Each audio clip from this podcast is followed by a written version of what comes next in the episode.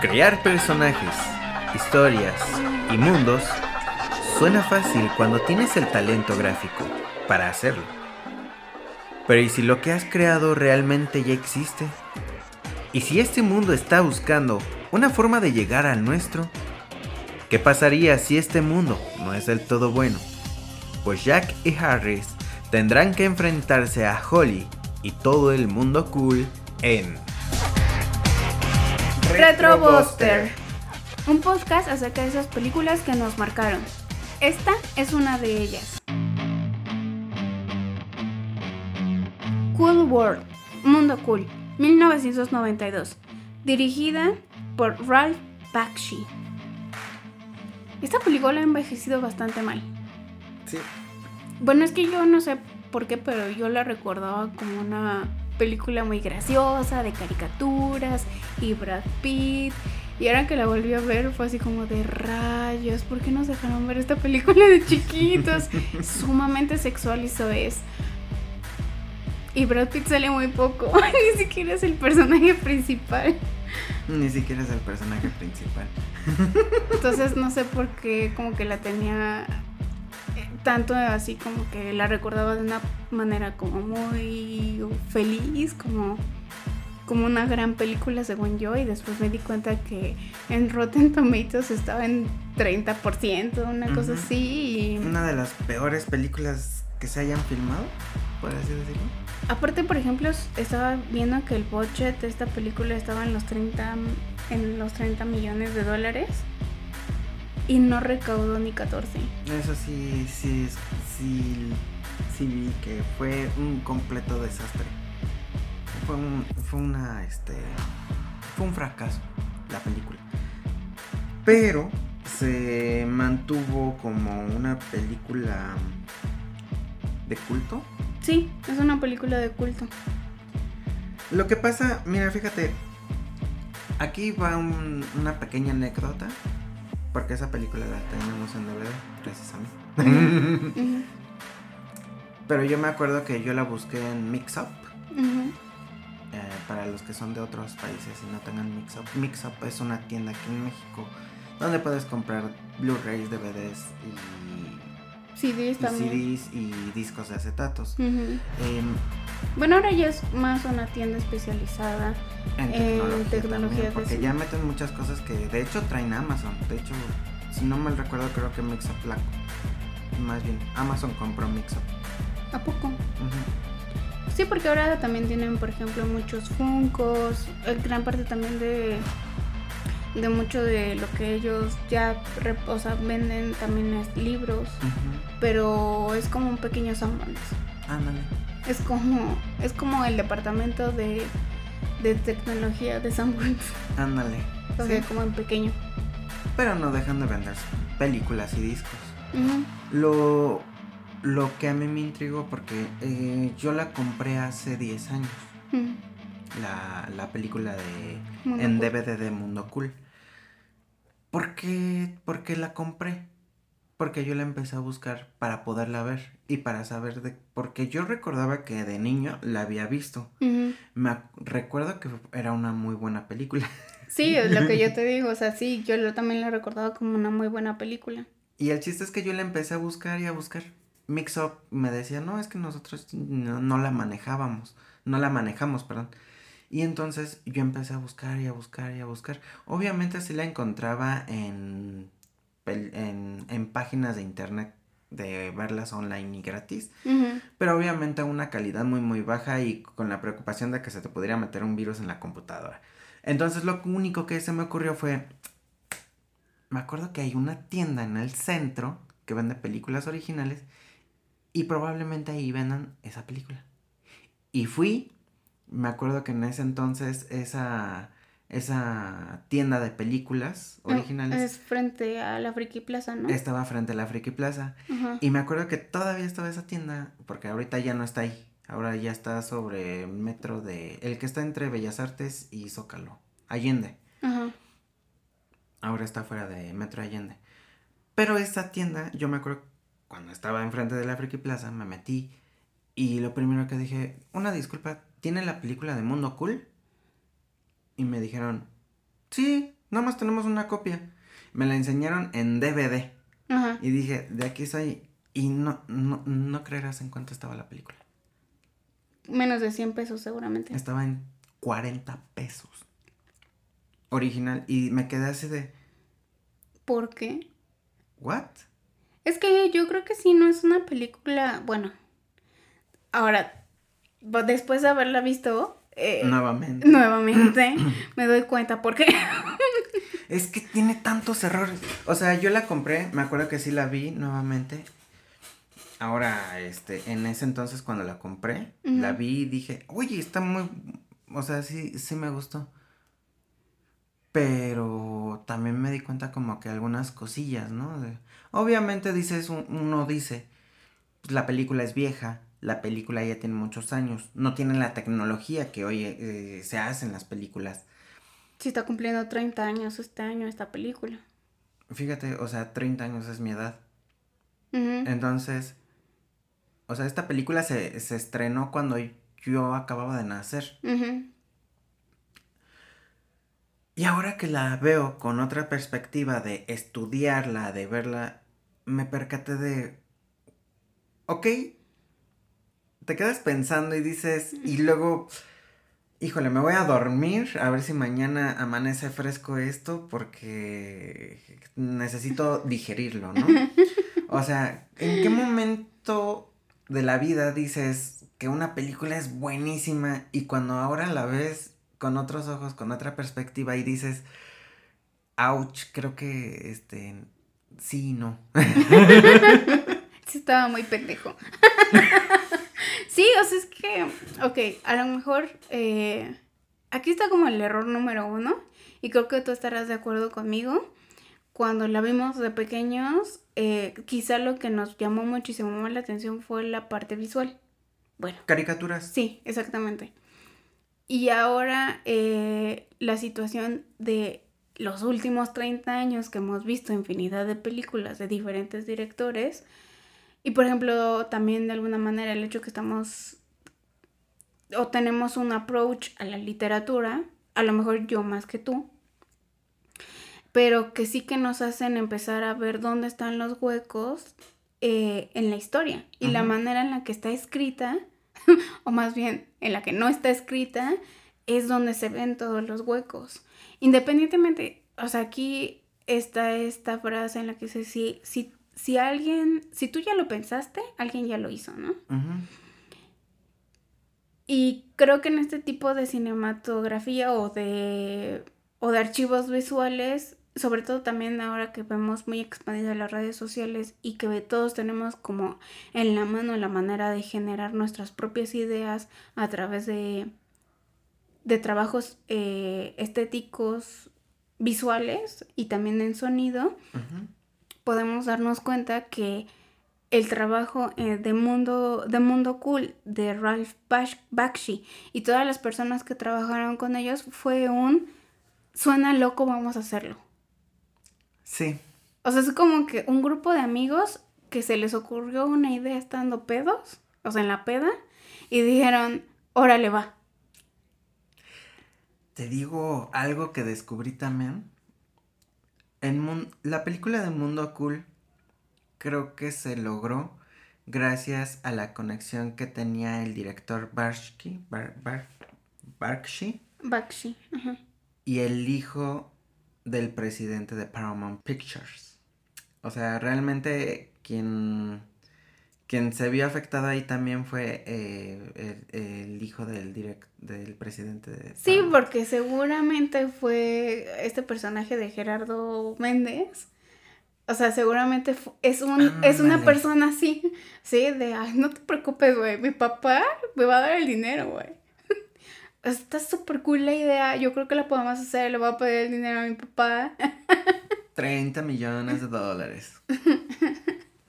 Güey, esto no te preocupes, va a salir porque la idea es mamoncísima, güey. ya lo vi, ya lo vi, ya lo vi. Pero bueno, y podemos ver ese hueco de la historia simplemente porque es muy difícil describir de qué rayos se trata. no tenemos una hipnosis clara de la película. Como dije, yo tengo una teoría. Hacia adelante con tu teoría. Creo que aquí entra la teoría, ¿no? Ajá, Entonces, ajá. eh, la teoría de una sinopsis o de lo que trata la película es la siguiente. Existen dos mundos, dos dimensiones. La nuestra, que es la real, y el mundo cool. Digamos que como diseñadores dibujantes, pues tú haces sus- tus garabatos y los dibujos. Y este otro mundo los toma desde este mundo y se alimenta de él. Como habías dicho, eh, Es si el mundo paralelo no tiene, tiene conciencia de que existe, pero no tiene manera, materia. Materia. Ajá. Tiene conciencia de que existe, pero no tiene materia para, para crearse. exactamente, Entonces está tomando la materia de nuestro mundo. de nuestro mundo a través precisamente del trabajo de los doodles. Exactamente. Entonces, existiendo o reconociendo que existen ambos mundos, entonces el otro mundo trata como que de salir o sobrevivir o incluso crear como cierto vórtice o portal para poder Invadir. invadir. Ahora, existe un doctor Personaje. un personaje que se llama Doctor. no me acuerdo muy bien. Que precisamente se cambia el nombre a Vincent Vegas. Vi- Vini. Vini. Vini Vegas. Vini Vegas. Que es un doodle que vive en el mundo cool. Y él es el que encuentra este portal o logra hacer el portal por medio de una daga que es una daga de poder. Sí, es el científico loco que crea una manera de abrir un, un portal para él poder transferirse al, al mundo real. Pero primero lo prueba y hace que alguien del mundo real pase al mundo cool. Que es precisamente el personaje de Brad Pitt. Que después de un trauma muy muy fuerte decide quedarse en mundo cool. Ahora, continuando con la teoría, entonces los doodles se alimentan de los garabatos. Todos los garabatos que nosotros hacemos de dibujos, de ideas, llegan a este mundo, a este mundo tan loco eh, que tiene eh, una rebuscada idea de lo que es vivir o, o no vivir o, o hacer lo que sea. Sí, porque ellos están pensando que si no existe, o sea, que tienen la conciencia de que existen, pero no tienen manera de demostrar su existencia. Entonces, por lo tanto, es como si no existieran. Exactamente. O sea, sí. Sí, es muy rebuscado este, esta teoría. Entonces, a final de cuentas, existe un doodle que podría ser un doodle femenino y obviamente pasando muchos años en nuestro mundo, en, en la realidad, existe un dibujante que se llama Jack Dips y Jack Dips crea una forma femenina como una tipo fin fatal Ajá. pero completamente sexualizada. El- Lo que sería en pocos términos el deseo de un hombre.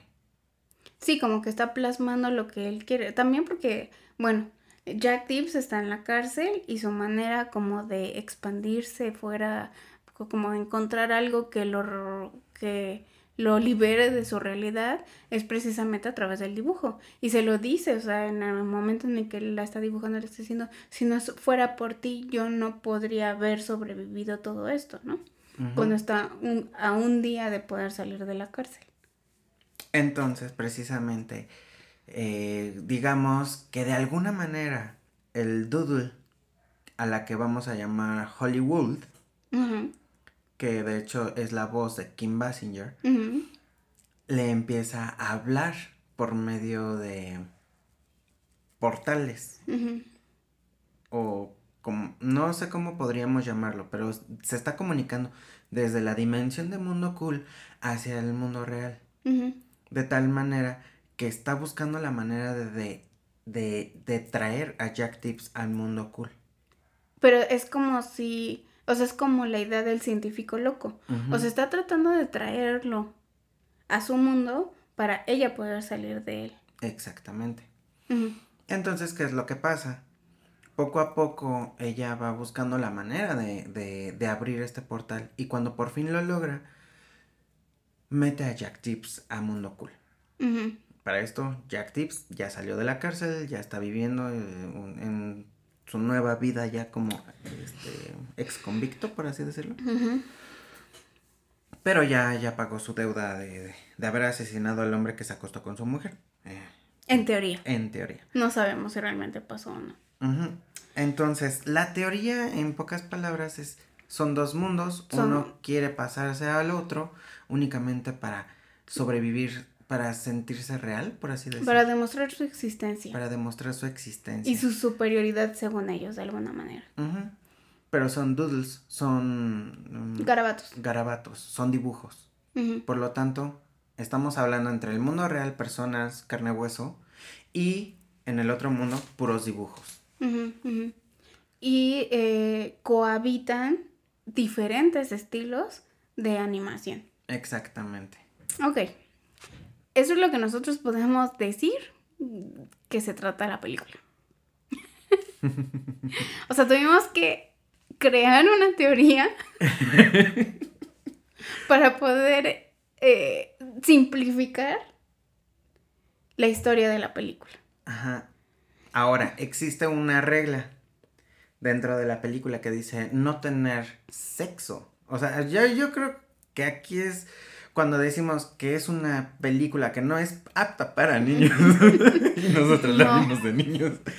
Cuando decimos no es apta para niños, no es apta para niños. Porque una de las reglas es no tengas sexos con los doodles. O sea, los, ellos les dicen nudis o nu, noids. Noids. A los, humanos. Ajá. Que es como una simplificación de humanoide.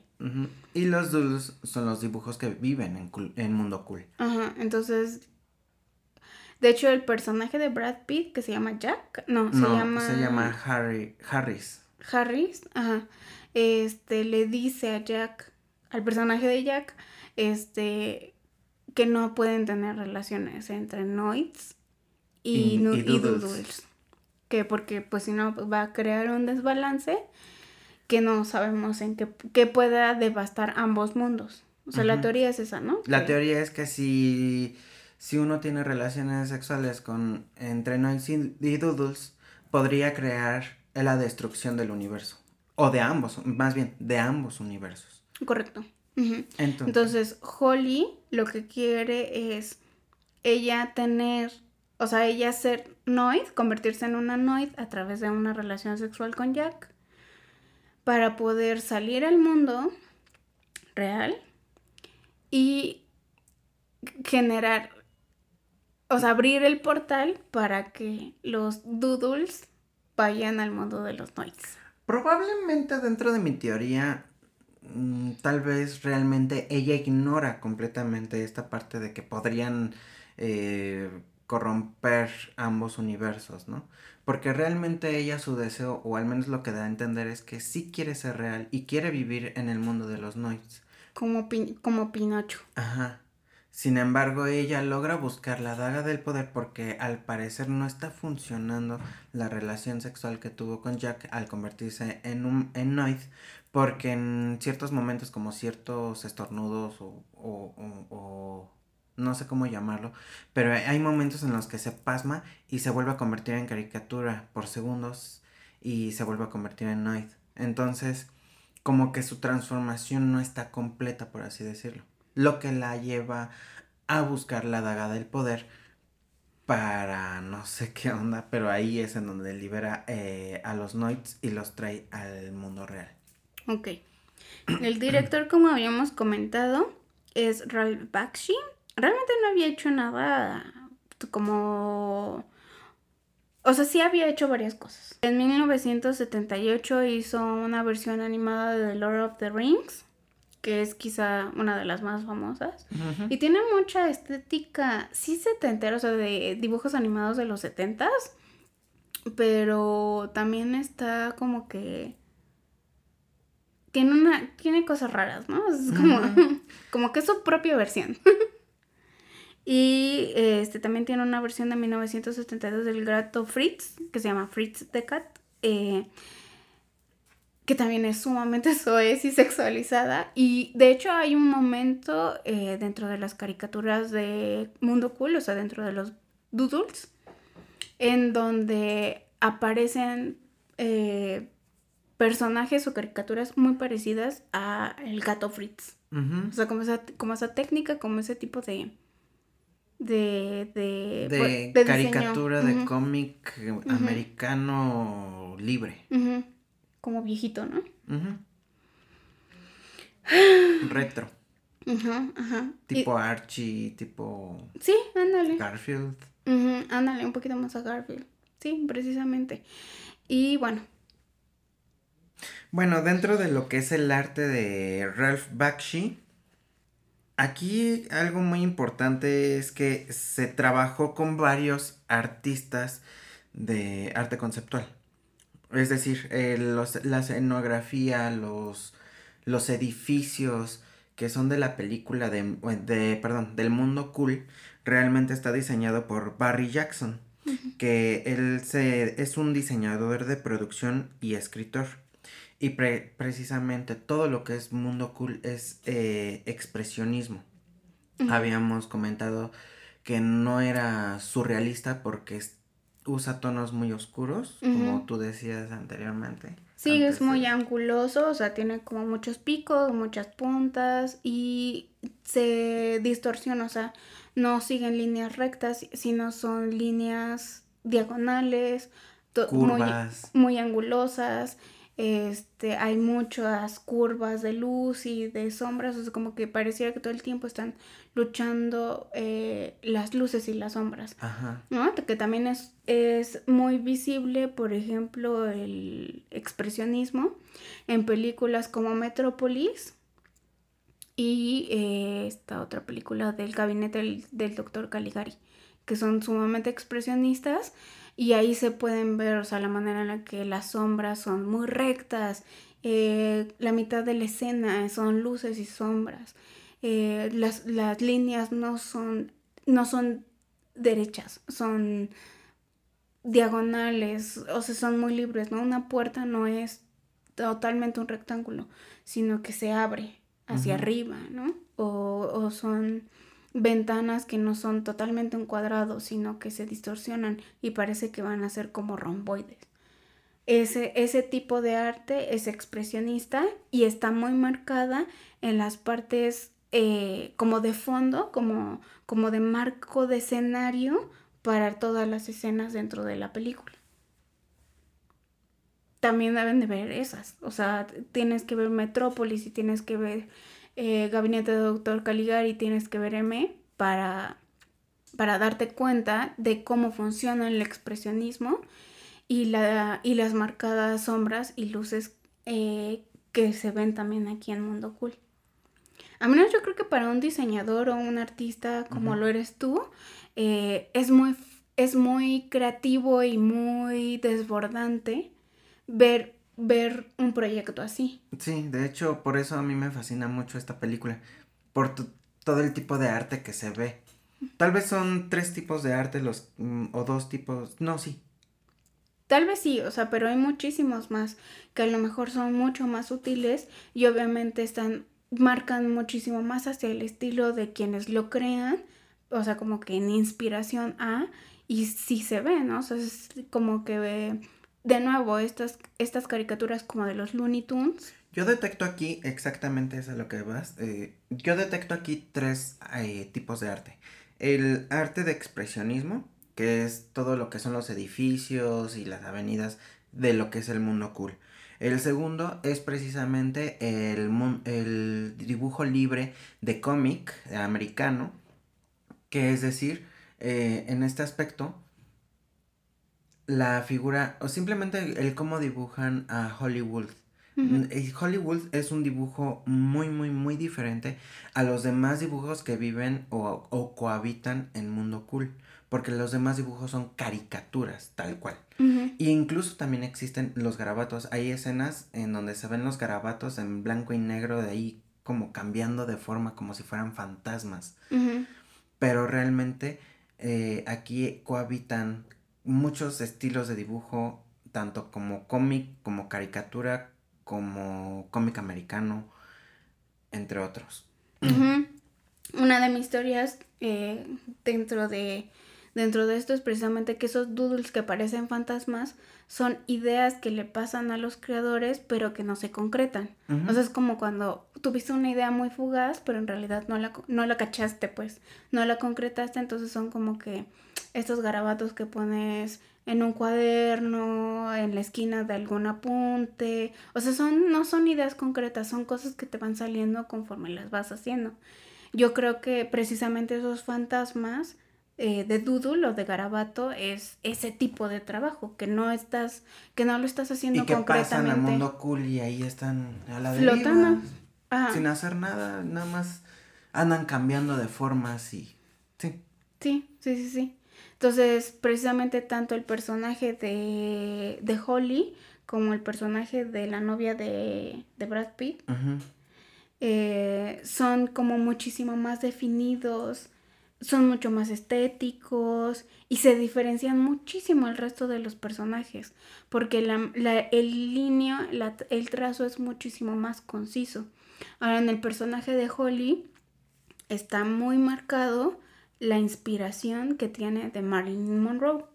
De hecho, o sea, cuando se presenta el personaje, tiene, tiene este vestido blanco que es como se le, como icónicamente conocemos a Marilyn Monroe del personaje que hace ella en la película de La Comisión de los Siete Años, me parece que es. Y que es este vestido blanco que como que flota, es medio vaporoso y que pues bueno, a ella le costó, bueno, a Marilyn Monroe le costó sangre hacer ese personaje, ¿no?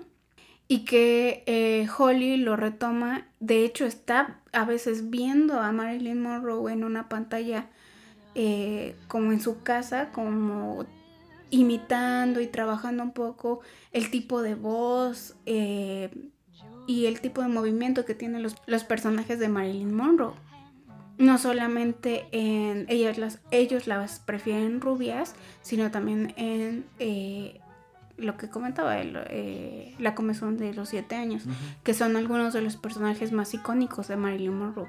De hecho, Holly en algún momento pasa del blanco puro al rosa, que es súper icónico de Marilyn Monroe, de cuando canta esta canción de los diamantes son los mejores amigos o una cosa así, no me acuerdo muy bien. Incluso imita cómo se está quitando los guantes como Marilyn Monroe cuando está en la escena donde ella estaba vestida de rosa y que es justo cuando va a consumar con Jack.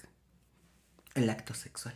Algo muy curioso de, de aquí es que dentro del trabajo de la película está esta diseñadora de personajes que también se ha dedicado a hacer eh, storyboards para ciertas películas. Una de ellas ha sido Titana AE.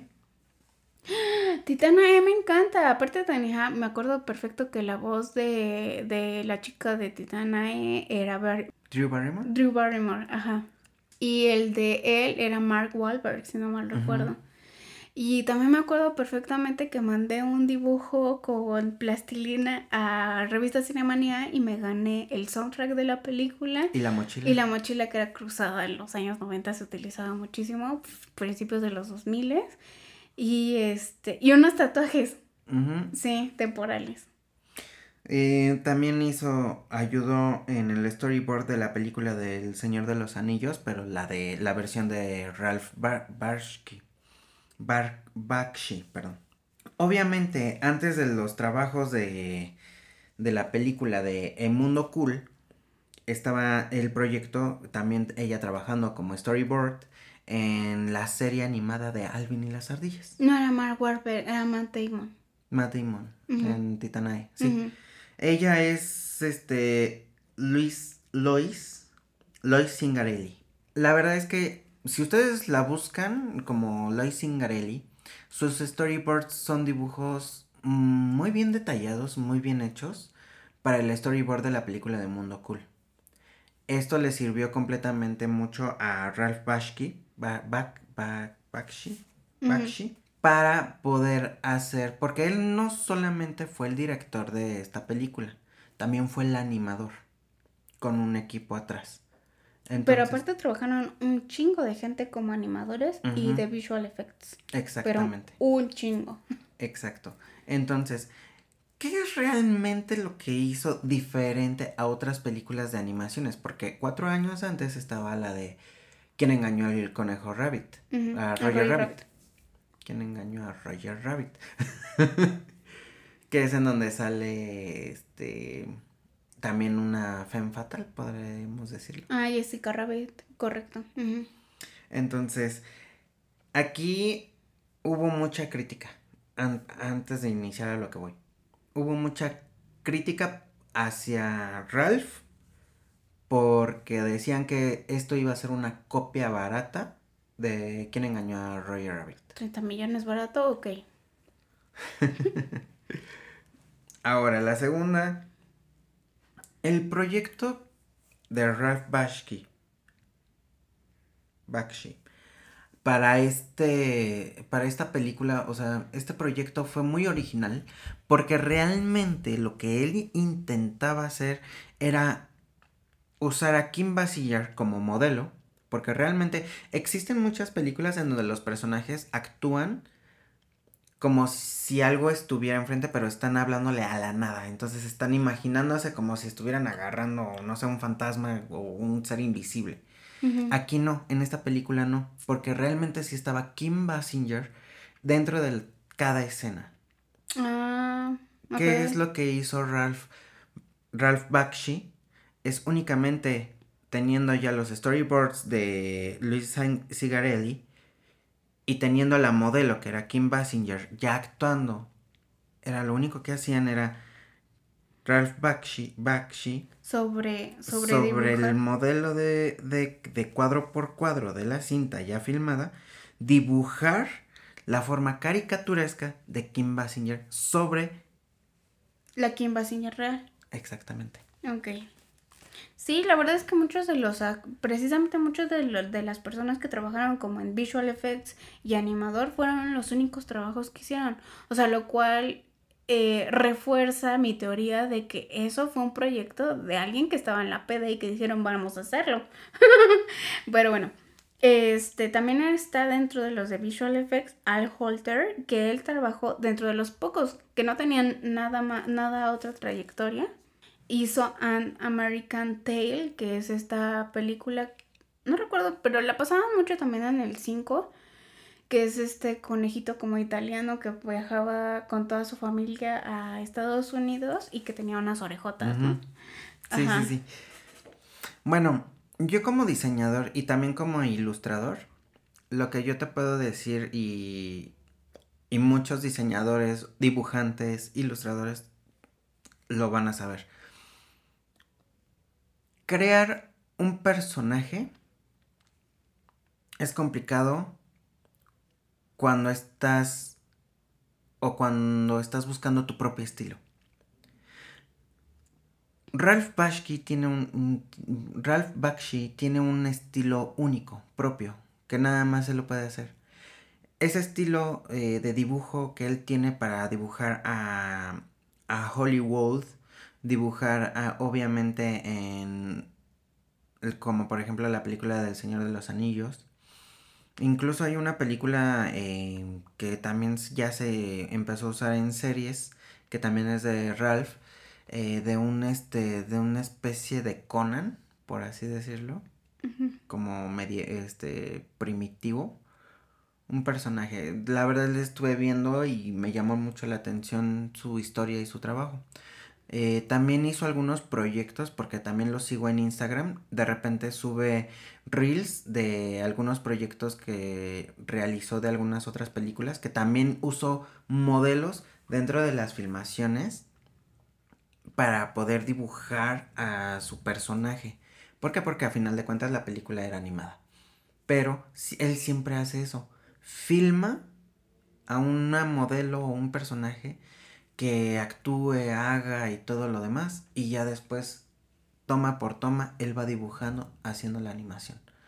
O sea, creo que es hacer doble trabajo, pero a final de cuentas se ve muy bien. O sea, para la época en la que está o, se hicieron esos trabajos, se ve muy bien.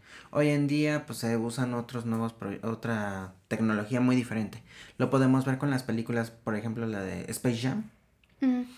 Hace poquito se estrenó una película en el cine que es la de Chipping Dale. Que de hecho sí la quiero ver, no la he podido ver, pero he visto los trailers ya sé de qué se trata la película y ya me spoileé yo solito. Pero sí, aún así la quiero ver porque resulta que el, villano de la película es este Peter Pan. Lo que pasa es que Peter Pan es malo. Lo que pasa es que aquí eh, eh, la quiero ver simplemente porque ya al conocer la historia digo, sí la quiero ver. Porque es una historia en donde están transmutando. Porque existen en, digamos, como Mundo Cool, como Space Jam, como ¿Quién engañó al conejo Rabbit? Monkey Bone. Monkey Bone. Ándale, Monkey Bone también otra muy buena película de referencias de entre dibujos animados y personas reales. Esta nueva película de Shipping Dale resulta Chip and Bueno, estos. Resulta que uno sigue siendo caricatura 2D, mientras que el otro ya se pasó al, al CGI. ¿Recuerdas que eran dos ardillitas? Una es dibujo. Chip y Dale. Entonces Chip es el que sigue siendo este dibujo animado en 2D y Dale es el que ya está en CGI. Pero están buscando porque al parecer están asesinando dibujos animados. Y otros los están convirtiendo en CGI, que es como una cirugía plástica, por así decirlo, para ellos. Lo cual me llamó mucho la atención porque incluso sale el Sonic pero el primer Sonic, el que rechazaron y tuvieron que volver a hacerlo para la película de, de Sonic. Ves que se habían quejado de porque los ojitos los habían hecho como humanos. Entonces sale en esta película ese Sonic con los ojos humanos pidiendo limosna. Oh, rayos. Bueno, sí, me recuerda un poco también a este. ¿Cómo se llama esta película? Ralph. Wreck, Wreck Ralph. Ah, de Pixar, Ralph el demoledor. Eh, Ralph el demoledor. Ajá. Sí. Ajá, que también este convive con un montón de personajes de otros videojuegos. Este, algunos que fueron muy exitosos y que ahora son inmamables. y otros personajes a los que pues no les fue tan bien o son como recordados con, son con cierta nostalgia y que pues en realidad no trascendieron más, ¿no? Muy bien. Bueno, eh, nada más ese paréntesis. Entonces, me recuerda mucho eso con lo que vemos ahora en esta película, ¿no? De Mundo Cool. ¿Te das cuenta de qué tanto ha evolucionado la industria del cine en efectos especiales a, hoy? O sea, hoy en día ya no, ya no nos llama la atención tanto una película en 2D, o sea, de dibujos animados. Nos llama más la atención una película eh, hecha en CGI o de Pixar, en 3D, por así decirlo. Pero creo que es precisamente lo que hace bien películas como estas. O sea, el hecho de que si no hubiera loquitos borrachos que en la peda hubieran dicho, sí, güey, vamos a hacerlo, no tendríamos la evolución tecnológica para seguir o sea, elaborando este tipo de efectos visuales, ¿no? Eh, lo que sí es que a pesar de todo el trabajo que conlleva y que sí que tienes que, o sea, sí tendrías que estar muy en el mood y muy fumado, muy borracho para entender tantas referencias o precisamente estar como involucrado en ese mundo para entender todas las referencias que existen en la película, porque hay muchísimas. Tan solo de lo que tú me decías de la, bueno, del diseño americano clásico, que está muy presente, por ejemplo, cuando él va a la tienda de cómic, y que está el Joker, está el Superman, está, es como que muy tradicional americano, ¿no? Y luego también, por ejemplo, eh, los dibujos o los doodles con los que convive Holly son muchísimo más caricaturescos. Looney Tunes. No, yo recuerdo más, yo sé, como que siento que va más hacia esa caricatura de Ed, Eddie, Eddie. Mm, También. Como, como estas caricaturas que de pronto empezaron a ser muy famosas a partir de Cartoon Network. Obviamente estamos hablando de un tiempo antes de Cartoon Network, pero creo que podrían ser como que una base, unos inicios. O sea, de ese tipo de ilustraciones que van, o sea, que son mucho más simples, muchísimo más exageradas y con colores, eh, con estos colores muchísimo más... Como, ¿Primarios? Primarios, ajá, como los Simpson incluso. ¿Mm? ¿Sí? Concuerdo. ¿Qué, qué, qué más podemos decir? bueno, en este caso, fíjate que sí, me hiciste que me recordara de otra película. No es la de E.W. Eddie, es otra, este, de un personaje rosa con ojos rojos, como un perro chihuahua, y otro con Ah, una Ren. nariz azul. Ren y. Stimpy. Ren y Stimpy, exactamente. Aquí a mí esos no me gustan porque son sumamente grotescos, pero yo creo que entonces... Pero creo que ahí se apega más con ajá. Mundo Cool, porque de hecho, Mundo Cool tiene varios personajes, eh, digamos que no son los personajes principales, porque no lo son, pero sí son como personajes terciarios. Simplemente eh, el que tiene, el que es como bebé, Slash, ¿no? gris, Ajá. no, Slash es otro. Eh, creo que es Spark, más bien. Ajá. Sparks. eh, que de hecho ah, incluso tiene uñas como tipo Freddy Krueger. Y realmente está feo. O sea, y, y luego está el- la otra que es como una mujer. Un intento de mujer. este, perdón sí, por la. muy, como muy deforme, ¿no? O muy sea, deforme porque hasta las chichis las tiene caídas. Sí, Este, está como... Y aparte, eh, luego está el otro, otro personaje. Que igual yo siento que lo dibujaron muy bien para hacer caricatura. No tan detallado como Holly o Lonet. Ujú. Pero que es precisamente este es- no no es no es Slash Slash. que de hecho Slash con unos lentes negros me recuerda mucho al Corintio de la serie de de Sandman que está en Netflix no sé si ya la viste No, no lo he visto. bueno, me recuerda, me recordó mucho, o sea, haz de cuenta que cuando yo vi la serie de Sandman y veo el personaje que es como el villano de del dios de los sueños, que se llama el Corintio, Ujú. Que de hecho no tiene ojos, por eso usa unos lentes redondos como tipo de sol, así que así, y, es este muy mujigato, por así decirlo. En cuanto vi el personaje y vi sus características, me acordé mucho del personaje de Slash eh, de, de Mundo Cool porque es prácticamente la, la misma tirada. O sea, así como muy este muy misterioso y sabes que no es bueno. O sea, te da esa, toda esa sensación. Creo que el personaje de Slash podría haber dado incluso un poco más en la historia de Mundo Cool, pero como n- realmente nunca vi, hubo una historia concreta, real en Mundo Cool, pues, pues les, les fallaron muchas cosas. Muchas Sí, cosas. Ahí, por ejemplo, sí pudimos haber explotado, o yo creo que se pudo haber explotado muchísimo más cada uno de los personajes con sus distintos traumas. En el caso del personaje de Brad Pitt, es muy, al principio parece que tiene este estrés postraumático de haber estado en la guerra.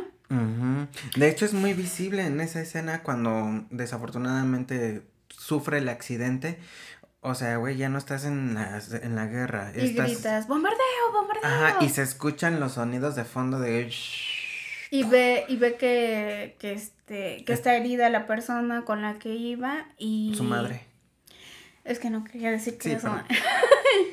este, es la ve herida y grita, enfermero, enfermero. Médico. Médico. ¡Venga! Bueno, es que en inglés creo que sí grita. Bueno, no me acuerdo, no me acuerdo. Pero me recuerda muchísimo a, a este, a Pequeños Guerreros, ¿no? Precisamente cuando uno de los personajes se queda sin piernas y grita. Este. Eh, la, justo el, el, el cambio o el traslado del personaje de Brad Pitt en, en el mundo real al mundo cool y convertirse en detective y parte de la fuerza de policía de mundo cool y que de pronto es como que Bueno, no de pronto, porque como que, como que sí da a entender, pero no, que ya lleva mucho tiempo ahí. Entonces, porque supuestamente pues a él lo abdujeron en los años 40, que de hecho tiene un traje muy pachuco, o sea, es, un saco oversize. como los 40. Este, la motocicleta en la que iban, etcétera, etcétera, son como que situaciones que te dan a entender que está regresando de la Segunda Guerra Mundial. Ajá. Em, tiene este como estrés postraumático eh, lo abducen y de pronto estamos en los años 90 cuando está el personaje de, Jack, Tips. Lo cual me da sentido lo que tú me estás diciendo, que entonces Jack Tips no, creó, el mundo. Mundo cool. Mundo porque ya existía. exactamente. Ya, te, ya, ah, me entendiste. Ya, te entendí. O sea, Jack Tips no inventó Mundo mm, Cool. Mundo Cool ya existía. Y por eso Brad Pitt le dice, el mundo existe contigo o sin ti. Sí. Porque realmente tú no lo inventaste. Sí, ya, tiene sentido. Sí, me acaba de caer el 20, tienes toda la razón. Sí, sí, sí. Como, como te había mencionado la, este, la paradoja Amy. sí, correcto. Para los que no sepan, la paradoja Amy yo lo inventé, pero este, la paradoja Amy me estoy basando en un episodio de la teoría del Big Bang de la serie de la teoría del Big Bang, donde una, en un momento Sheldon Cooper le pregunta a Amy, a su pareja, que lo deje boca, eh, que le diga cuál es el error que encuentra dentro de la película de Indiana Jones y el arca perdida y que, y que le haga el favor de dejarlo con la boca abierta. A lo que Amy golpea en la mesa de la cocina y dice, bueno, pues dentro de la película de Indiana Jones, todo eso hubiera pasado igual aunque no estuviera Indiana Jones. A lo que Sheldon Cooper dice, ah, ya entendí tu error. Este es Indiana Jones. Tal vez no te percataste, pero este es Indiana Jones. Y Amy le dice, sí, ese es Indiana Jones. Pero con o sin él, aunque él no estuviera dentro de la película, de todos modos, los nazis hubieran robado el arca perdida, la hubieran llevado a la isla, la hubieran abierto y se hubieran muerto. Entonces Sheldon ya analiza todo esto y se queda con la boca abierta. Y entonces Amy le dice, te ayuda a cerrar eso. Ajá, entonces sí, efectivamente, ¿no? El mundo pulpo existe o, o no existe. Existe de todas maneras, aunque ya no exista. Exactamente. Inclusive, inclusive si Jack no hubiese sido un diseñador o un dibujante, tal vez otro dibujante se hubiera encontrado con Mundo ocultado temprano. Claro. Y entonces la historia volvería a pasar. O quién sabe. Claro, porque sigue siendo entonces la historia de estos mundos, o sea, como que da sentido a que existen estos mundos paralelos en donde este mundo de mundo cool no tiene materia, solo tiene conciencia y está tomando la materia de este otro mundo. Pudo haber sido pudo haber sido con cualquier otra cosa, decidió que fueran caricaturas, ¿no? Es también como esta película de ay, ¿cuál fue la última película en donde vi esto? Ah, de precisamente fue de Marvel. Eh, la película del Doctor Strange dentro y la locura del multiverso, en donde Doctor Strange y Wanda viajan en multiversos, en donde incluso hay multiversos en donde ellos son de colores y hay otros en donde son como caricaturas, etcétera, etcétera. O sea, creo que es una o sea, Marvel no fueron los las primeras películas en donde hablan de multiversos, obviamente. Y hay películas incluso mucho antes de Mundo Cool, pero al menos en el siglo XXI el, eh, probablemente Mundo Cool sea una de las primeras películas dentro del siglo XXI que hablan sobre multiversos o dimensiones. Pero eh, fue hecho en siglo XX. Ah, sí, cierto. Bueno, la otra es esta situación, ¿no? Precisamente del personaje de Holly, que toma la referencia de, de Marilyn Monroe y que yo te decía que me recordaba mucho este cuento de Lovecraft, en donde una una especie alienígena decide tomar randomly, no tan randomly, un personaje, una persona del mundo terrestre y asemejarse a esa persona. Entonces deciden que, que sean físicamente similares a Edgar Allan Poe. Y, o sea, aprenden como que a partir de lo que ellos pueden ver de este mundo a, a las características y la manera de hablar de Edgar Allan Poe, supuestamente. Entonces lo mismo hace Holly, o sea, toma, toma a Marilyn Monroe y aprende a hablar, a caminar y a comportarse como la Marilyn Monroe de las, de las películas, porque ni siquiera es, ni siquiera es Norma Jean, es, es Marilyn Monroe. Ok, pues hablando justo de Kim Basinger, también pues había nada que, que había salido Kim Basinger. Dentro de las películas que ella había hecho estaban en el 83 Never Say Never Again con el 007.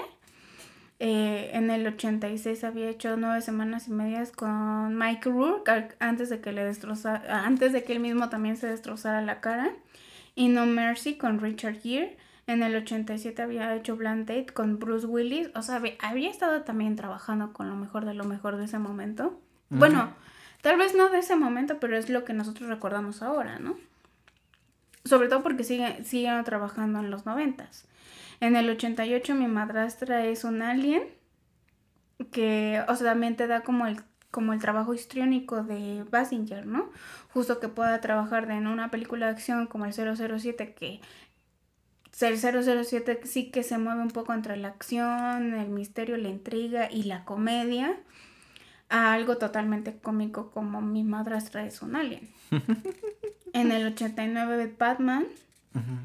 en, el en el 92 hace Justo Mundo Cool con Brad, Pitt, y Gabriel Byrne. Ajá, en el 97 hace LA Confidential, que yo me acuerdo que en LA Confidential no recuerdo si sí la mencionan para las nominaciones de los Oscar o solamente fue un probablemente se haya se vaya a, mención pero no, no lo recuerdo. En el 2000 hizo Bless the Child con el mismo director de The Mask con Chuck. Y en 2002 hizo A como el personaje de la mamá de Eminem y ha hecho varias otras cosas, ¿no? Pero quizás esas sean como que las más, pues las más importantes son las más que, que, nos quedan un poco más en la memoria. Y por ejemplo, en el caso de Brad Pitt, pues tampoco no había hecho nada. Un año antes, en el 91, había hecho Thelma y Luis, en donde sale cinco minutos y creo que lo matan. Con la gran Susan Sarandon y Gina Davis. Ok, yo lo único que puedo decir es que Kim Basinger es muy guapísima. Creo que eh, la elección de personajes, si lo que estaban buscando era un personaje eh, completamente que fuese hasta cierto punto erótico, por así decirlo, porque realmente el personaje de Hollywood es muy, muy sexual, muy erótico, hasta cierto punto en donde cae en lo vulgar, como tú lo habías comentado. Eh, la verdad es que si te quedas pensando y...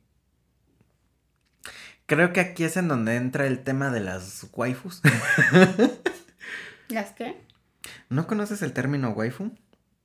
Es un término que hoy en día usa la, la chaviza.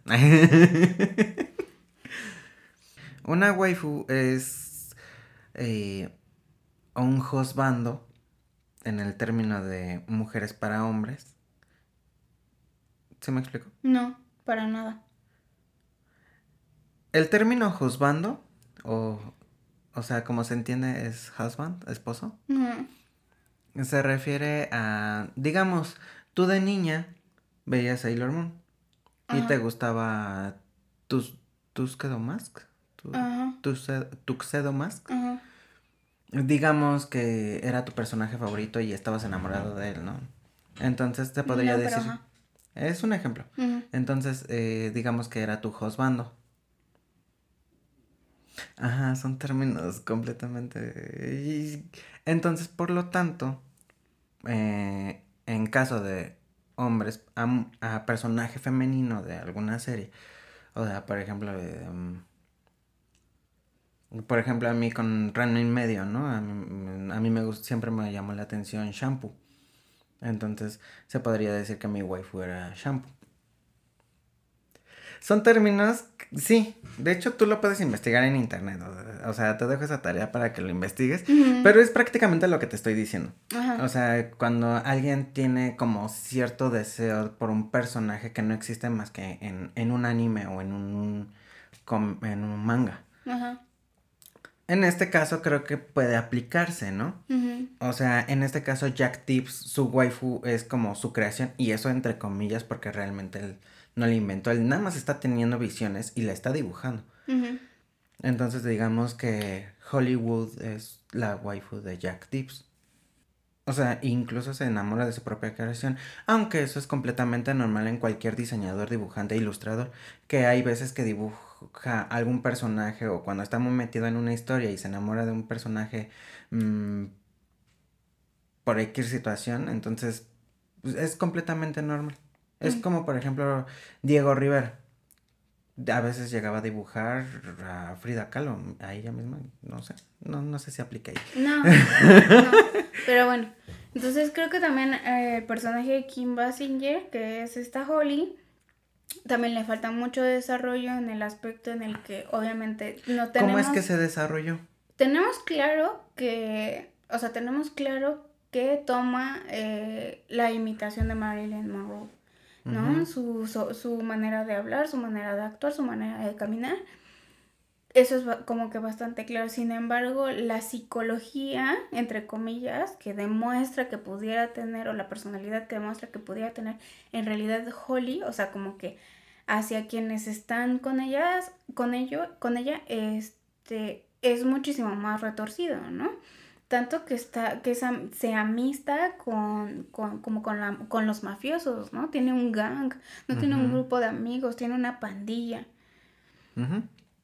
Que aparte le, le, le, o sea, la idolatran y la aman tanto que están dispuestos a hacer lo que ella les diga.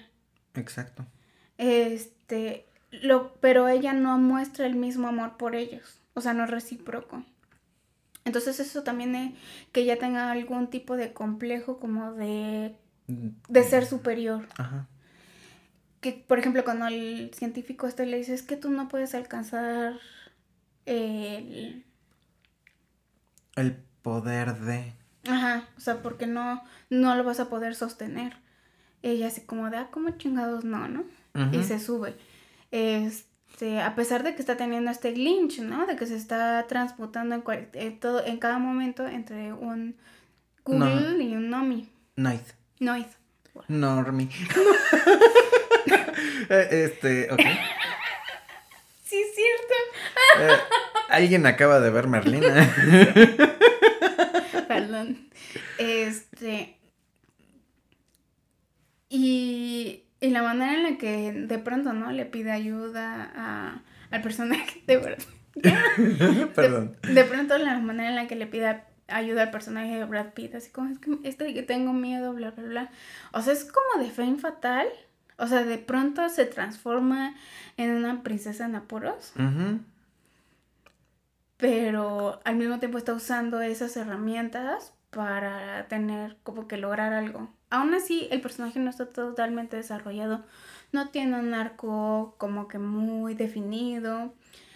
O sea, cuando ella ya se dio cuenta de que todo se fue al garete, no, o sea, como que entra en un episodio psicótico, mucho más que en demostrar que tiene el poder sobre algo, ¿no? O sea, es como que entró en un periodo, como en un episodio psicótico etcétera, etcétera. O sea, como que son cosas que no terminan de cojar cuando estás viendo la película. Y lo mismo ocurre con el personaje de Gabriel Byrne. El personaje de Gabriel, bueno, Gabriel Byrne. Gabriel. Gabriel. Él sí como que había hecho algunas cosas. En el 86 es una película que se llama Gothic, en donde él interpreta a, bueno, tiene como un personaje que se llama Byron, refiriéndose a Lord Byron, ¿no? Eh, en Lionheart en el 87. Sale en Little Women del 94 con Susan Sarandon, Kirsten Dunst, Winona Ryder, ya, ya, hablamos también un poco de esa película. En el 95 hizo esta película padrísima que se llama Sospechosos Comunes. Y en el 98 lo vimos eh, como D'Artagnan en El hombre de la máscara de hierro con Leonardo DiCaprio. Bueno, a este señor le gusta trabajar con actores jóvenes promesa. Y en el 99 hizo Juicio Final con Arnold Schwarzenegger y esta chica que sale en The Craft. Y precisamente es como, eh, como el demonio, ¿no? Ajá, es, como el- es el anticristo. Ajá, ajá. Él sale como el anticristo. Bueno, que no es él, él el anticristo, sino que como el anticristo tomó su cuerpo, ¿no? Ujú. Es una gran película, a mí me gusta mucho, tiene también muchísimas deficiencias, está como mucho, muy mal contada, pero creo que eh, está entretenida, ¿no? Sí, es entretenida. Entonces estas películas de El juicio final, o sea, como que algo, algún tipo de algo religioso va a hacer que ya haya terminado, que ya empiece el apocalipsis, creo que es una gran película y ya, ¿no? Este personaje eh, de Gabriel Byrne tampoco no tiene como que un gran arco, o sea, se sabe que tiene como un pasado traumático, que es que está en la cárcel porque supuestamente, supuestamente porque en realidad no sabemos si sí lo hizo él o no, pero mató al amante de su esposa. Pues no es que, o sea, realmente sí nos da a entender que sí lo mató y por eso estuvo en la cárcel y salió por buen comportamiento de la cárcel. Pero realmente mató a este tipo porque se metió con su esposa. Lo cual también lo hace como muy, como muy machirulo, o sea, de esta situación de o eres mía o no eres de nadie y... Mm, no. Fíjate que acabo de ver una película en donde me puso como que... No soy de este tipo de películas. Acabo de ver una película de Gael García Bernal que se llama Me estás matando, Susana. Y habla de una infidelidad dentro de un matrimonio. No sé realmente si sí ya estaban casados desde el personaje de García de Bernal, Gael, de Gael, con la otra actriz, no me acuerdo cómo se llama la actriz, pero no es el tema, pero sí dentro de la idea de, de la infidelidad, ¿no? Hay una escena muy fuerte en donde Gael va a un hotel porque se les se le va la chava esta con un polaco y resulta que sí lo estaba engañando y hasta te ponen la escena de cómo están en el, en el acto, ¿no? Y, y, Bern- y Gael ahí viendo así de, what the fuck, ¿no? Entonces, como ya te sabes toda esa historia del amor, del romance, de- de- de- del problema que están viviendo esta pareja, entonces dices, ok, ¿tú qué harías en esa situación en la que llegas a tu casa y encuentras una infidelidad con tu pareja, con otra persona? O sea, tal vez en esos momentos no vas a pensar fríamente, probablemente. Y o vayas a actuar de manera muy imprudente. Tal vez si controlas completamente tus emociones y todo, pues probablemente es así de, what the fuck, ¿qué estás haciendo ahí? Gritas y nada más. En el caso del personaje de Jack Deep se ve que es muy impulsivo y, y al encontrar esa situación, pues creo que sí es capaz de poder matar a alguien. Al menos el personaje de Jack Tips. O al menos eso es lo que nos dio a entender de que en esa situación tal vez no supo cómo contenerse y terminó matando al tipo de golpes. Y por eso estaba en la cárcel. Aún así, aún así lo que estamos diciendo son teorías. Y es, que toda la eh, película es una teoría, güey. Porque no está, o sea, no hay nada que te diga, sí, mira, definitivamente esto pasó, sí. Sí es cierto que a veces es padre que tú como espectador formules teorías, Teorías. que te ayuden a cerrar este y de alguna manera participar con la película. Cuando no está chido es que tú tengas que estar haciendo todo el tiempo teorías para tratar de cuadrar, o sea, tratar de, de estar parchando los huecos de una de un de un mal guion. Y también de una mala edición, porque, perdón, o sea, yo sé que no soy la experta, Sí. yo sé que, que si me ponen a mí a editar mis videos de Instagram o de TikTok, definitivamente no soy.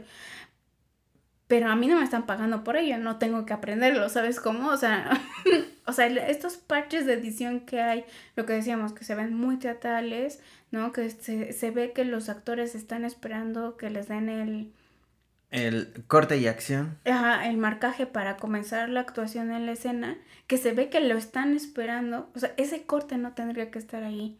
Eso es un problema de edición Ujú. o de montaje también, no lo sé. Pero creo que son errores muy muy grandes que bueno, también nosotros al tiempo de que ya hemos vivido y ya hemos visto su no, no sé si muchas películas, pero al menos las suficientes como para poder da- para poder marcar y señalar esta clase de errores. Esto, esto, esta situación no debería estar pasando porque la misma película no te da para que sea así. O sea, hay veces que sí pudiera haber como que unos espacios o unos tiempos que están como que dentro del concepto artístico de la película. En este caso se ve que son errores. No, es que incluso te digo, hay una escena precisamente eh, cuando están ya en Las Vegas y Wally quiere subir al edificio y este Brad Pitt le dice, no, tú no te vas y que no sé qué. Y de repente, justamente cuando van a hacer el cambio de escena, Kim Basinger y Brad Pitt se quedan como hincados en el suelo y de repente voltean hacia la nada como esperando indicaciones. Hacen la corta de, el corte de escena y de repente nada más aparece el doctor hablando con Gabriel Byrne mientras estos empiezan a subir el edificio. Es así como de... ¿What? O sea, como por qué tanto tiempo se quedan viendo hacia la cámara o hacia otro lado como esperando indicaciones. Es precisamente eso lo que tú dices.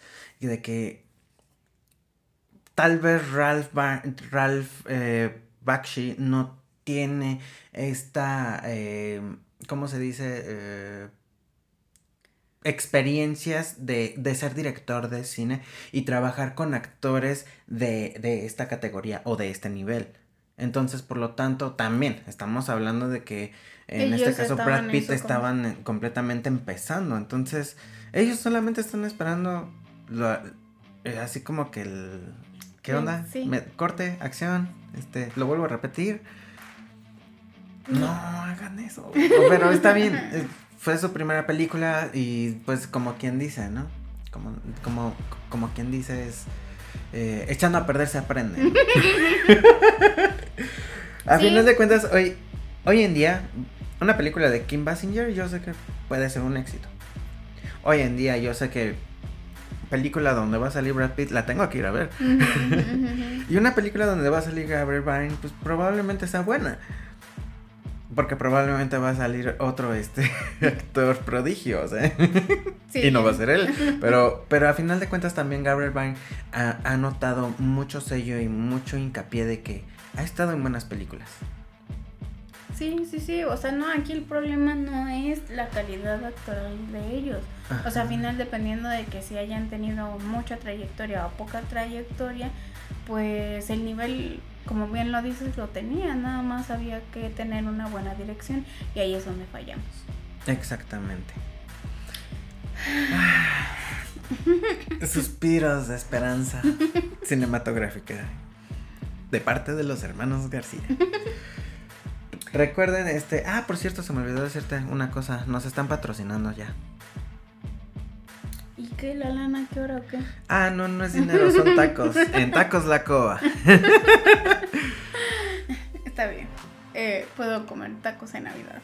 Ajá, tacos la coa. Hacen tacos de cortes. Este, tienen de decirlo. Ribeye, chistorra, chorizo argentino. También hacen unos fundidos norteños. Eh, también hacen una, especialidad que se llama papas la coa, que es papas, carne de cortes con una funda de queso Oaxaca derretido sobre el queso. Sí, ellos ya nos están patrocinando. La red social en donde pueden encontrar a la cova es... Es arroba tacos la cova, tanto en Instagram como en Facebook. Ok. Y a nosotros nos encuentran también como arroba podcast en... En Instagram, Facebook, Twitter. Y nos pueden dejar su reseña en Spotify. Y también pueden escuchar los episodios, no solamente en Spotify, sino también en... Google Podcast, Apple Podcast y Amazon Music. Esto fue... Retrobuster.